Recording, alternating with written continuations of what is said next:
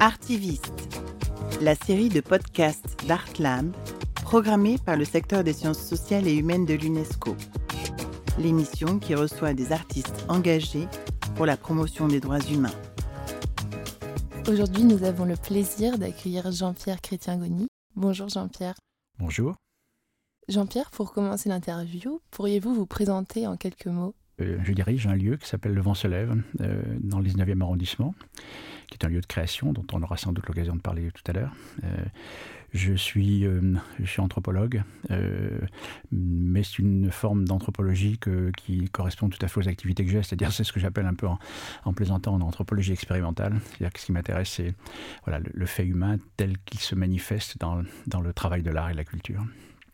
Et voilà, donc c'est ce que je fais aujourd'hui après avoir été euh, au Conservatoire national des arts et métiers pendant de nombreuses années, à travailler sur précisément les questions d'anthropologie d'art et de la culture. Merci. Est-ce que vous pourrez revenir un peu sur votre parcours? Alors le parcours, hum, c'est un voyage, hein, euh, comme tous les parcours. C'est un voyage qui a commencé il y a un peu de temps, euh, mais c'est un voyage qui a commencé d'abord dans la science, puisque je suis ingénieur des mines. Rien ne me prédisposait vraiment à, me rendre là où je me suis rendu, euh, et là peu à peu, par des raisons que je ne comprends pas toujours, je me suis rapproché des des pratiques de l'art et de la culture, mais d'abord par... Euh, euh, alors j'ai fait l'histoire de l'art quand j'étais en maths vous voyez, c'était déjà un peu compliqué euh, dans ma tête. puis le théâtre surgit rapidement quand, quand je me suis retrouvé dans une école d'ingénieur, et, et, là ça a été le grand, un des grands tournants de mon existence, de, de comprendre que sur scène il était possible de, de, de, raconter, de dire et aussi de penser. et donc ce, ce, travail a continué autour de, de la psychologie, j'ai passé des diplômes de psychologie, puis de philosophie voilà, pour tenter un peu de synthétiser tout ce parcours qui déjà commençait à, bousculer pas mal de mon ordre établi, euh, et pour finir par un travail en, philosophie, donc, parce que je suis docteur en philosophie. Euh, et à ce moment-là, ben, ma carrière qui s'ouvrait naturellement vers le, CNRS, vers l'université, vers, l'enseignement et la recherche, qui s'est produit en même temps que se produisait un autre tournant qui consistait pour moi à réaliser ma première mise en scène euh, de manière totalement inattendue, puisqu'on m'a demandé un jour par hasard si, j'avais envie d'essayer ça, et, c'est parti ainsi. Euh, et mon parcours au travers de mon travail philosophique, a beaucoup porté sur la problématique des, de, comment dire, euh, des camps d'extermination pour aller vite. Hein. et d'abord, c'était comment est-ce que l'humanité a pu inventer des processus qui ont pu conduire à mettre en question l'essence même de, l'humain et de ce qu'il est profondément. Euh, comment c'était possible? Quelles ont été les conditions de possibilité de tout cela? Donc j'ai beaucoup œuvré dans ce contexte-là, au fond, à la frontière entre l'éthique, pour l'éviter, la philosophie et la psychanalyse, puisque j'ai eu pas mal de... J'ai beaucoup travaillé avec les psychanalystes sur les, les, traumas, les, les suites euh, qui, ont, qui ont été celles de, de, tous ceux qui ont survécu ou qui ont été les enfants de ceux qui ont survécu, euh, en particulier avec Gérard Haddad, je travaille beaucoup sur ces problématiques-là. Et naturellement, au fond, la, question éthique et politique s'est imposée euh, comme étant l'endroit où j'avais envie d'être. Et le pont s'est fait entre la réflexion et l'action. L'action, pour moi, étant justement le passage à l'acte dans le théâtre, mais dans un théâtre qui n'est pas un théâtre de représentation euh, de gens qui se demandent bien comment le monde est euh, dans leur petite chambre et leur tour d'ivoire, mais qui au contraire est un théâtre qui va à la rencontre des gens, qui va aller le voir avec eux, faire avec eux, fabriquer avec eux, inventer avec eux, persuadé que, et ça c'est au fond mon fil rouge d'anthropologue, c'est que notre humanisation se continue, n'est jamais achevée, et que les pratiques de l'art euh, euh, représentent des tentatives de toujours, comme on dirait aujourd'hui, augmenter notre capacité à être humain euh, dans notre existence individuelle et dans nos existences collectives. Dans votre euh, présentation, vous avez mentionné votre euh, travail euh, sur les traumas. Vous êtes en effet un artisan qui pratiquait l'art avec des personnes en situation de vulnérabilité. Qu'est-ce que cette expression, elle signifie pour vous aujourd'hui? Quels effets ça produit chez vous quand j'utilise ce terme situation de vulnérabilité? Alors, ça produit un effet un tout petit peu ambivalent, je vais dire, parce que effectivement c'est un mot que j'ai euh, relativement récemment euh, choisi, mais qui ne me satisfait pas. Comme les précédentes m'ont pas satisfait, puisque pendant longtemps, je me suis désigné, on m'a désigné comme quelqu'un qui fait de l'art avec des exclus, avec les sans-voix, avec ceux qui ne, qui n'ont pas qui ne sont, n'appartiennent pas au, au, monde, qui sont en, marge. Enfin, toutes ces expressions qui ont été forgées par les sociologues, puis par les, les, acteurs de, de, la, de l'intervention sociale, pour désigner je vais dire presque 80% de l'humanité, c'est-à-dire ceux qui ne sont pas au bon endroit au bon moment, euh, euh, qui n'ont pas les conditions pour, qui sont dans des situations qui les fragilisent. Donc, euh, pendant une période assez longue, mais c'était difficile à défendre, je prétendais travailler avec les gens. Le mot les gens people en anglais. Hein, euh, voilà, ça me suffisait de dire cela euh, pour désigner au fond euh, pas seulement des professionnels ou des gens qui seraient formés à ou qui auraient acquis déjà les compétences ou qui seraient dans les contextes favorables, mais tout le monde, tous ceux qui sont susceptibles de revendiquer le statut d'être humain. Et on est quelques milliards à, pouvoir le revendiquer, en tout cas devoir le revendiquer parce que c'est indispensable de continuer tout le temps à le revendiquer. Donc cette cette désignation de vulnérabilité, euh, elle, est, pour l'instant la moins pire que j'ai pu trouver, mais elle ne me veut pas complètement, euh, puisqu'elle elle, semblerait désigner en fait une faiblesse. Elle désigne quelque chose comme un, voilà, une, faille, une blessure, euh, parfois quelque chose d'irréparable. or, ça ne caractérise pas tout à fait la manière dont je conçois la situation des personnes avec lesquelles je travaille. Être en prison, oui, c'est être vulnérable, de fait par la situation dans laquelle on s'est retrouvé, après avoir d'ailleurs souvent euh, euh, œuvré sur la vulnérabilité des autres, hein, puisque voilà, c'est parfois pour, souvent pour ça qu'on y est. Euh, être une personne en situation de handicap, oui, ça désigne aussi des vulnérabilités, mais la seule la seule personne qui, qui m'est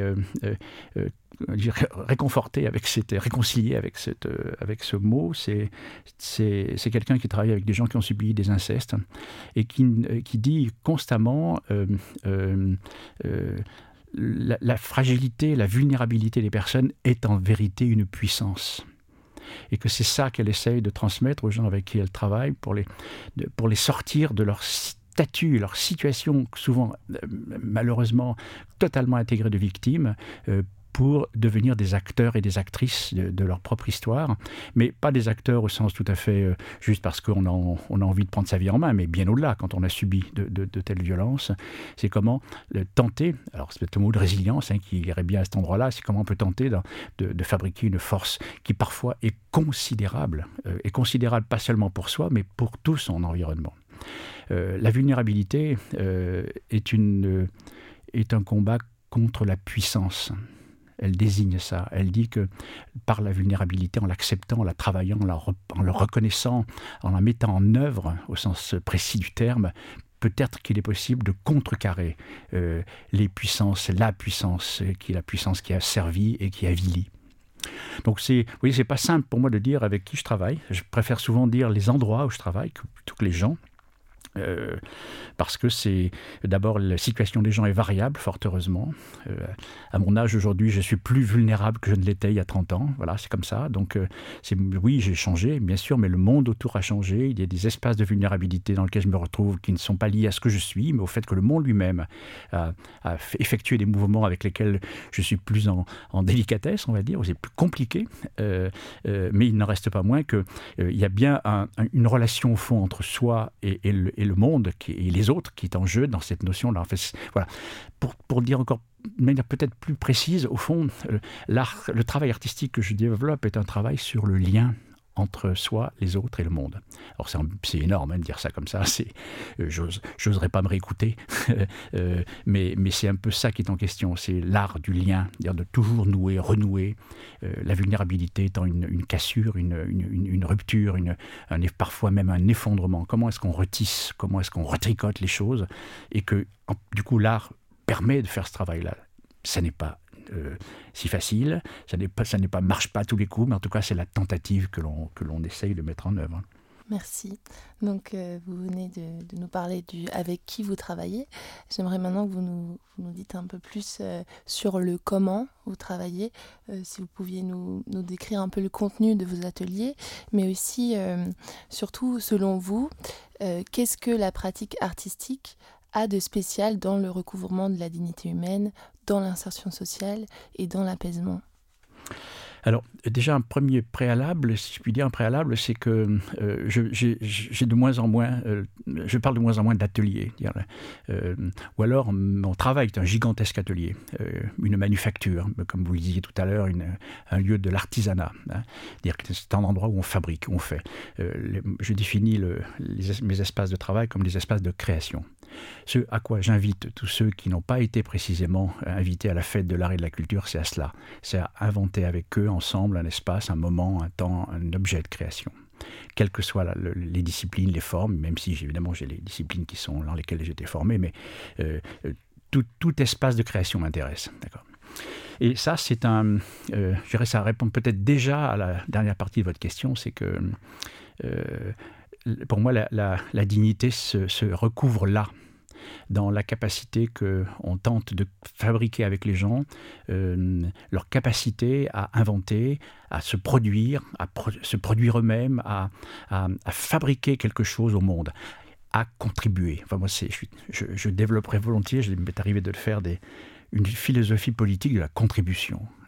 C'est-à-dire, c'est euh, voilà, on, est être acteur dans le champ politique, euh, c'est être contributeur, c'est-à-dire donner sa part recevoir sa part, hein, comme dit Joël Zask, hein, y être, euh, participer, donc y être, donner sa part et recevoir sa part, hein, sur les trois temps au fond de la, ce qu'on appelle la participation. Euh, c'est là qu'au fond le, travail de création se, se, se, pose comme étant un espace où, par excellence, si je puis dire, les, sujets, les êtres humains deviennent des contributeurs au monde qui les entoure et sont reconnus dans leur contribution et se reconnaissent eux-mêmes dans leur contribution.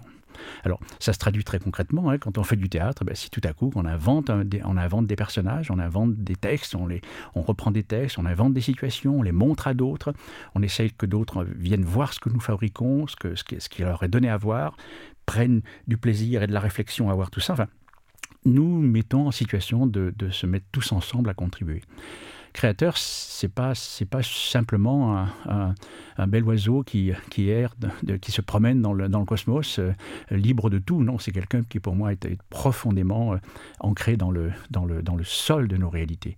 Alors oui, je suis euh, le l'oiseau poète euh, euh, baudelairien, hein, euh, pour moi, il est, oui, il claudie que ses, grandes, ses ailes de géant l'empêchent de marcher, mais moi, c'est important qu'il marche, et qu'il marche, et qu'il ait les ailes qu'il a. Et oui, il est peut-être peut-être bancal de temps en temps, mais en tout cas, c'est important qu'il ait ses racines-là dans le, dans le monde qui est le, qui est, qui est le nôtre.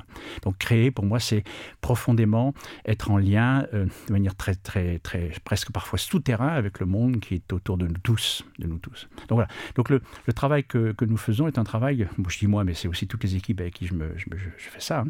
c'est un travail qui consiste à inventer des représentations, à inventer, réinventer du sens, à recombiner des sens à partir de, formes anciennes ou de, représentations que nous avons les uns les autres, de recombiner pour donner à nouveau des choses à entendre et à voir euh, à partir de nous. Alors on retrouve là les choses plus classiques, hein, qui est la, bah oui, la dignité des gens qui ne sont, à qui on ne donne jamais la parole, c'est de la pouvoir, la, pouvoir l'apprendre. La dignité des gens qu'on ne veut pas montrer, qu'on ne veut pas regarder, bah, c'est de les rendre visibles. D'accord. Et quand je dis rendre visible, c'est pas seulement sur une scène. La scène est un endroit presque, c'est un, comment dire, c'est le, c'est un endroit presque laboratoire, c'est un endroit de, de, de, de très singulier d'expérimentation, mais, mais, mais être visible, il faut être visible sur les scènes et sur toutes les scènes sociales et, scènes publiques. C'est permettre aux gens avec qui on travaille aussi de retrouver des places, des envies d'être ailleurs que sur les scènes de, la culture et de l'art. Mais ça passe par là. C'est une sorte de, oui, de, de terrain extraordinaire de liberté et d'expérience où on peut remettre tout cela en jeu, euh, remettre toutes ces caractéristiques de, soi, de, de, euh, de, soi comme être singulier, mais aussi comme appartenant à des collectifs, de remettre tout ça en jeu pour tenter de le recombiner, de le rejouer et de respirer enfin dans le regard de l'autre et dans son propre regard. Alors, l'exemple, oui, je travaille beaucoup avec des travailleurs migrants, des vieux travailleurs migrants, des gens qui ont fait, euh, qui ont passé leur vie à, construire ce pays, à porter des, des, des, euh, briques, à, et, couler du ciment, des gens qui ont fait toute leur vie, qui sont aujourd'hui assez vieux, très vieux, qui vivent dans des foyers, dans, parfois dans un état de désolation euh, et d'isolement très grand, malades, abandonnés, parlant peu français. On ne s'est jamais préoccupé de leur apprendre le, le, français. Ils vivent là depuis des années, ils n'ont plus leur place au pays. Enfin, c'est des conditions très difficile. Et ces gens, si je puis dire, euh, ils rasent les murs aujourd'hui à leur âge. Euh, j'ai travaillé à Chevillers-la-Rue dans un foyer qui euh, accueillait près de 600 résidents, dont 400 je dirais, officiels et puis 200 qui venaient parce qu'ils étaient abrités par, les, par les familles, par les amis. eh bien, quand vous arriviez dans ce foyer, on avait l'impression qu'il était vide personne dehors, on ne voit personne. On va au travail, on va faire les courses, on rentre dans sa chambre. C'est-à-dire que surtout qu'on ne nous voit pas, surtout qu'on ne soit pas, euh, que, que, le regard ne se pose pas sur nous. Et ça, ça fait, ça fait beaucoup penser aussi à la condition aussi de certaines femmes qui se cachent pour ne pas être regardées. Donc, qu'est-ce que c'est que cette histoire? Dire qu'il y a des gens qui sont obligés d'organiser leur propre invisibilité. Et l'invisibilité sociale finit par être une invisibilité à leurs propres yeux. C'est-à-dire qu'ils n'ont plus de désir, ils n'ont plus de revendications, ils ne demandent plus rien. Ils demandent juste à ce qu'on leur fiche la paix. Et on ne leur fiche pas la paix, parce que vous imaginez bien que les tracasseries de toutes sortes dont ils font l'objet, y compris administratives, quand ils ne comprennent pas ce qui, leur arrive, ce qu'on leur demande, sont considérables. Alors, pour ça que si la scène a un sens, c'est parce qu'elle ouvre à d'autres scènes. Si, les espaces d'exhibition, de, de, manifestation, les espaces d'événements, d'exposition euh, ont un sens, c'est parce qu'ils sont profondément des, comment dire, des, euh, oui, des avant-postes pour le reste du monde. C'est-à-dire que c'est pas qu'on serait en avant-garde, mais on ouvre des espaces qui devraient permettre aux gens d'habiter le monde, de trouver leur demeure dans le monde qui est autour d'eux, sachant que là, nous avons sur cet espace réduit, qui est par exemple la scène d'un théâtre, la possibilité incroyable d'organiser ponctuellement, momentanément, transitoirement une demeure pour chacun. Ensemble. C'est pas moi qui organise, qui, qui fait pour eux, on fait avec. Est-ce que vous pourriez nous détailler un peu plus euh, sur le travail euh, de création que vous avez réalisé euh, ensemble au sein de ce foyer? Alors, dans, ce, dans ce foyer, on travaille depuis maintenant plusieurs années dans les différents foyers.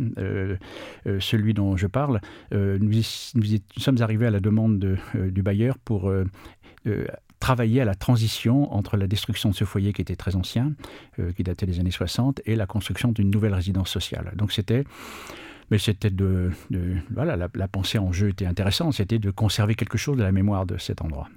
Mémoire qui était une mémoire euh, complexe, hein, puisque ça date des années de la, de, la guerre d'Algérie, l'histoire des foyers sur la Côte enfin les foyers de travailleurs migrants, longue histoire dans ce pays, y compris politique.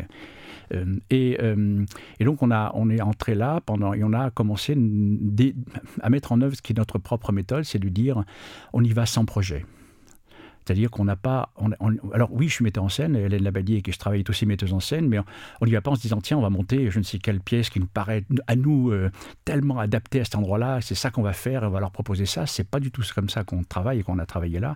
C'est au contraire d'aller euh, à la rencontre des gens d'aller prendre le café, d'aller manger avec eux, d'aller passer du temps, d'aller se promener, d'aller parfois chanter avec eux, d'aller organiser ici ou là, de participer à des manifestations qui étaient les leurs, et peu à peu d'entrer en, connaissance ensemble jusqu'à produire des idées qui nous viennent à tous et euh, peu à peu est née l'idée dans, cet endroit-là de créer un musée en fait. Donc euh, j'étais venu avec ma camarade pour faire du théâtre et on a fait très peu de théâtre à la fin. Il y a eu, oui, il y a eu une, improvisation avec un résident musicien et quelques exilés qui venaient d'ailleurs. On a monté dans le cadre du musée une, une petite forme théâtrale, mais l'essentiel des productions que nous avons réalisées avec les résidents, c'était de la peinture, c'était de la vidéo, c'était de la photographie, c'était des textes, toute une série de choses qui ont été euh, euh, raconté dans un des lieux du foyer, à l'intérieur du foyer. Hein, il y avait un lieu qui ne servait plus à personne, pour qu'on puisse faire ce qu'on appelait à ce moment-là l'histoire de leur vie migrante, hein, les récits de vie migrante, pour que les gens autour, les gens qui sont venus de Paris ou de la, ville autour, puissent entendre, voir, dire que, leur histoire soit enfin visible, encore je répète, y compris à leurs propres yeux. La dignité, c'est se dire, ma vie a valu la peine d'être vécue, même si elle a été difficile. Et on se trouve devant des, paradoxes assez compliqués. C'est-à-dire que nous, quand on arrive dans ces endroits, on se dit mais comment est-ce qu'on peut faire vivre des gens dans des endroits pareils? Euh, euh, Mais, mais c'est une honte, ils doivent être en colère. Mais ils ne sont pas toujours en colère, parce qu'ils vivent là. Ils vivent là depuis des années. Ils savent bien que c'est compliqué, mais c'est quand même l'endroit où ils vivent. Et ça, ça doit être respecté. C'est-à-dire que c'est pas à moi de dire si là où ils vivent c'est bien ou pas bien. C'est pas à moi de décider ce qui est digne ou pas digne.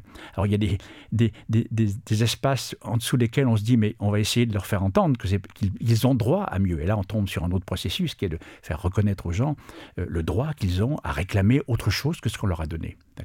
Mais dans un premier temps, on n'y va pas en disant, euh, voilà, c'est voilà, vous, vivez dans un enfer. Non, ils ne, se sentent pas vivre dans un enfer. Donc tout le travail consiste aussi à, à, bah, réveiller quelque part, hein, je veux dire, c'est, oui, réveiller les consciences, hein, c'est un thème contemporain, euh, sur les, conditions dans lesquelles les gens vivent, mais, en passant par l'élaboration d'images, de, sons, de textes, de récits, de, choses parfois extrêmement drôles qui, font le tissu de nos vies et de leur vie, bien entendu aussi.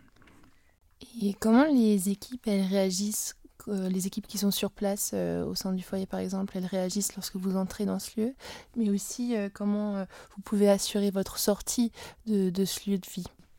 Alors, les, les, équipes, c'est devenu pour nous le gros sujet, si je puis dire. Et là, je parlerai même, y compris d'un autre, autre, espace où on travaille beaucoup en ce moment, ce sont les, établissements pour médico-sociaux, qui accueillent des gens en situation de handicap, ou les EHPAD, qui accueillent des gens très, très âgés euh, pour leur dernière demeure, si je puis dire.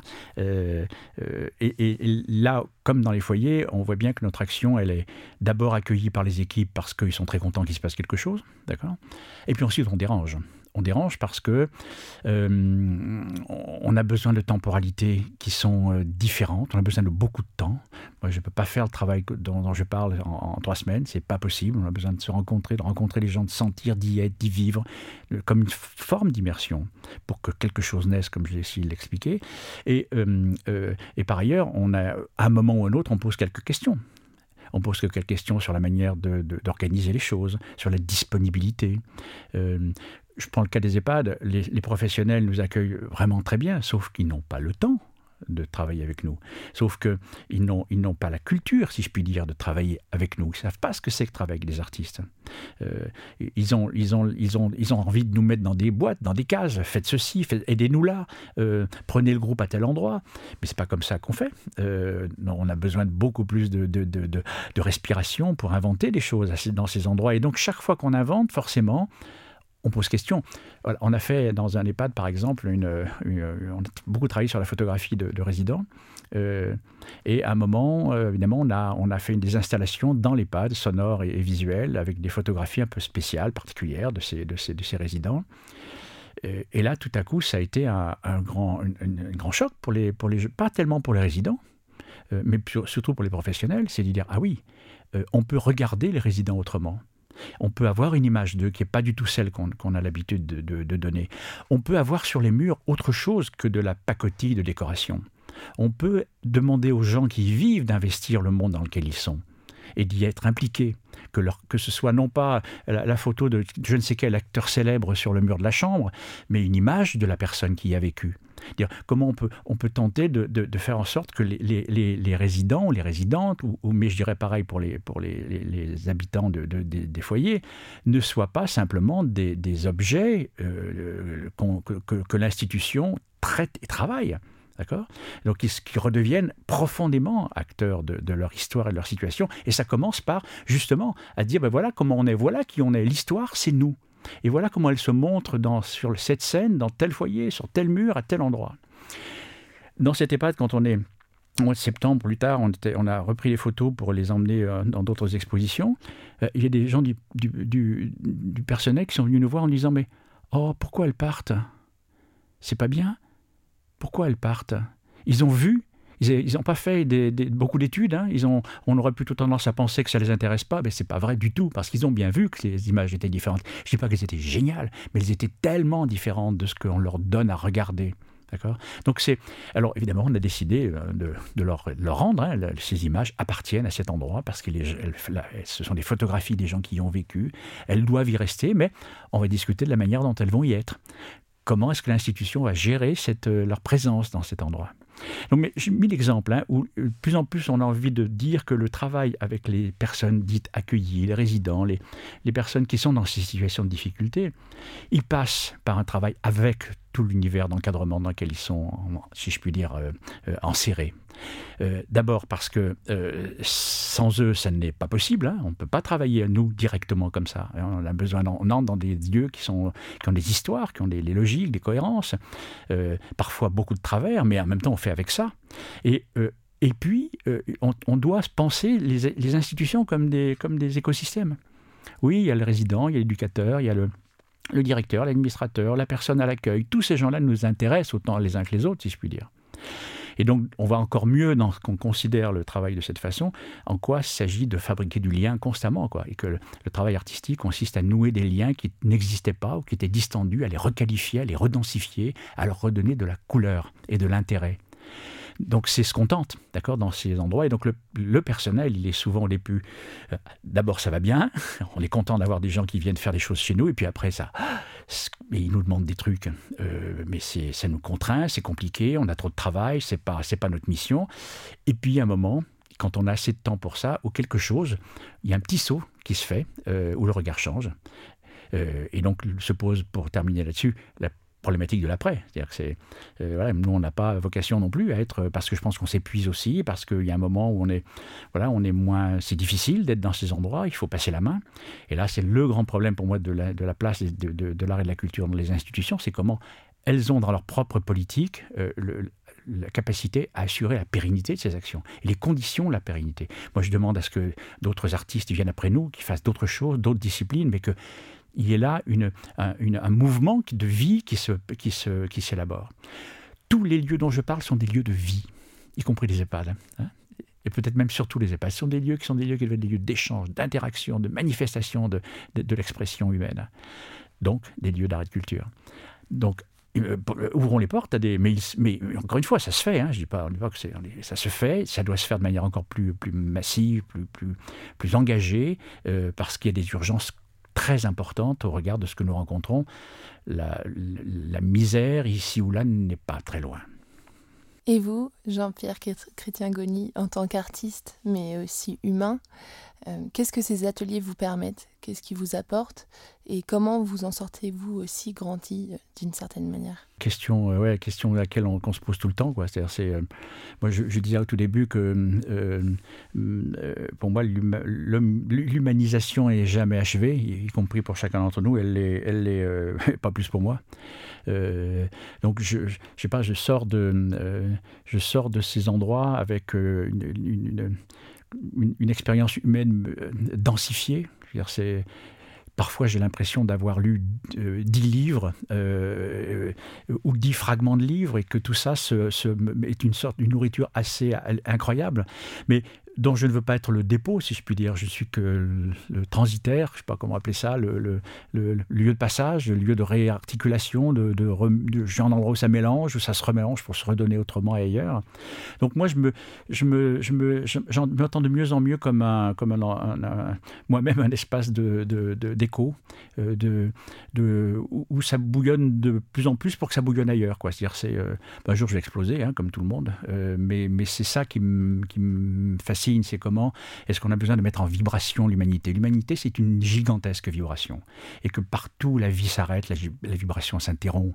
Et qu'on est des amplificateurs. Enfin, moi, je, euh, euh, Fernand Deligny disait, un éducateur qui avait, beaucoup, qui a vécu avec des, enfants autistes dans un village des Cévennes dans les années 70, qui a été célèbre pour ce choix de les sortir de l'hôpital, pour dire, mais on peut faire monde commun avec eux, disait, euh, nous sommes des créateurs de circonstances. Et ça, cette phrase me convient bien, c'est-à-dire, nous, ça c'est notre travail, de trouver les moyens, les, conditions, les circonstances qui vont permettre euh, à ces humanités, au pluriel, de se, de, se rencontrer, de s'affiner, de, se reconstruire, de se réélaborer, de se solidifier, euh, pour que la vibration augmente. Quoi. Alors je dis pas ça, je ne suis, suis, pas un adepte du New Age, hein, mais quand je dis une vibration, je dis qu'il y a quelque chose d'une, d'une, d'une, encore une fois, d'une force dont parle précisément la fragilité, c'est-à-dire c'est une puissance qui est à l'œuvre dans cette fragilité contre la puissance des dominations, parce que la puissance des dominations est une puissance euh, mortelle. Mortifère, qui, a pour vocation, rappelez-vous le travail que j'ai fait, je me parlais tout à l'heure sur les questions des camps d'extermination, qui, a vraiment pour vocation d'éteindre l'humanité dans son essence. Oh oui, il y aura encore des, on, on, aura encore des corps qui marcheront debout de temps en temps et qui travailleront, mais qu'est-ce qu'on aura fait des humanités dont on aura hérité? Comment est-ce qu'on les aura fait non seulement grandir, parce que le monde n'est pas que grandir, je c'est grandir fait, l'imaginer, dans l'idée que c'est euh, que ça que ça augmente en, dimension, oui, ça augmente surtout en qualité. C'est en qualité d'humanité dans, que, nous devons grandir. Dire, si un homme augmente, si un homme, un être humain a augmenté, il doit être augmenté de ce côté-là, hein, du côté de cette, cette capacité à faire récit de soi, récit de l'autre, récit avec l'autre, dans des formes de plus en plus fines, de plus en plus riches, et qui donnent de plus en plus d'écho autour de soi. Les livres, ils font pas autre chose. Voilà, peut-être que j'aimerais bien être un livre en fait. Merci Jean-Pierre Chrétien-Goni. Euh, l'entretien touche déjà à sa fin. Est-ce que vous voulez laisser un, dernier mot? Euh, J'ai entendu une toute petite citation de, euh, je crois, elle attribue à Einstein, je n'ai pas pu vérifier, qui aurait dit que ceux qui croient que c'est impossible ne dérangent pas ceux qui essaient. Merci beaucoup. C'était Anna Muller. Merci à toute l'équipe. Emmanuel Rudowski à la réalisation, Amina Amchari pour la conception et à toute l'équipe de l'Art Lab pour les droits humains et le dialogue de la section inclusion, droit et dialogue du secteur des sciences sociales et humaines de l'UNESCO.